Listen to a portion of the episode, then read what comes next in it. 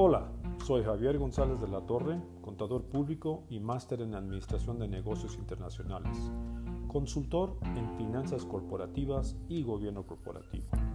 En este episodio 1 comentaremos sobre el diagnóstico de riesgos, qué y cómo empezar a considerar la elaboración del diagnóstico de riesgos en la empresa por parte del Consejo de Administración y de los ejecutivos. Ahora que la autoridad no está recaudando tantos impuestos y derechos como antes, tendrá que buscar ingresos vía multas y sanciones, no solo del SAT, sino de otras secretarías como la Secretaría del Trabajo y Previsión Social, entre muchas otras. Por lo que te hacemos las siguientes preguntas. ¿Te seguirás exponiendo a que te multen, clausuren o cancelen tus sellos para facturar por una falta aparentemente administrativa y o una posible acusación de fraude fiscal por tener movimientos atípicos o no tener la documentación en orden como lo quiere la autoridad sin realmente saber por qué? ¿Estás dispuesto a perder tu inversión por no asegurar y documentar los procesos necesarios para cumplir con lo que estipula la Secretaría de Trabajo y Previsión Social y el SAT? ¿Has hecho cuentas de cuánto dinero pierdes o puedes perder por multas y recargos y sobre todo por atender a la autoridad por requerimientos de información que además tienes un tiempo de corto plazo para responder y documentar los eventos atípicos de hace algunos años atrás?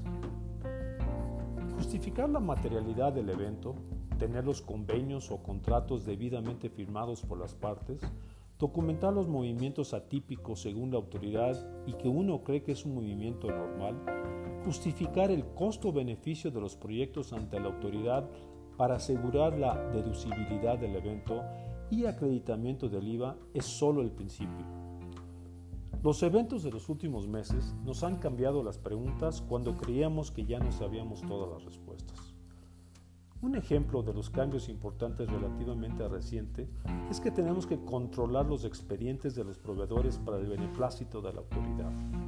Por dar un ejemplo, tenemos que asegurar que este expediente de proveedores cumpla con la ley mercantil, comercio exterior, código penal y el código fiscal de la federación, entre otras muchas leyes. También tenemos que cuidar la propiedad intelectual de acuerdo a la Ley Federal de Protección a la Propiedad Intelectual Además, la gestión documental que tiene que tener para la validación de proveedores es la materialidad de los proveedores, procedimiento de alta de proveedores, políticas de control interno de proveedores, políticas de control interno de compras y la de materialidad de hechos junto con la razón de negocios, integración de expedientes de comprobación de acuerdo al Código Fiscal de la Federación y esquemas reportables de acuerdo al mismo Código Fiscal de la Federación. En la Administración de Políticas y Procedimientos tenemos un cumplimiento regulatorio que viene siendo de la Secretaría de Trabajo y Previsión Social, el IFAI, en la Ley de Prevención del Lavado de Dinero y Financiamiento al Terrorismo del SAT, de las mismas de cada industria y siempre tenemos que considerar el código de. Tenemos que cuidar a nuestro personal más que nunca sobre todo con el tema de seguridad e higiene, ya que hay que profundizar en el cumplimiento de las normas de la Secretaría de Trabajo y Previsión Social, sobre todo con la nueva NOM 035. El riesgo de incumplir alguna de las normas oficiales o una de las regulaciones, las leyes y principios de ética, hay que calcular por la probabilidad de que pueden multarnos, afectando nuestros flujos o cerrando la operación, por el impacto financiero los puntos de riesgo inherente. Ante el impacto inminente de la crisis económica en México y en el mundo, la tecnología está ya jugando un papel importante en la reactivación del país. La nueva revolución industrial sigue su curso con las nuevas tecnologías como el Big Data, el Internet de las Cosas, el blockchain, la robótica, la inteligencia artificial, entre otras. Están transformando las empresas, a los gustos de los clientes y a la forma de hacer negocios. El monitoreo continuo para evitar fraudes y errores humanos en general, también para asegurar el cumplimiento legal y fiscal, es todo un proceso cotidiano. Se necesita tener la gestión de gobierno corporativo y gestión de riesgos sin lágrimas.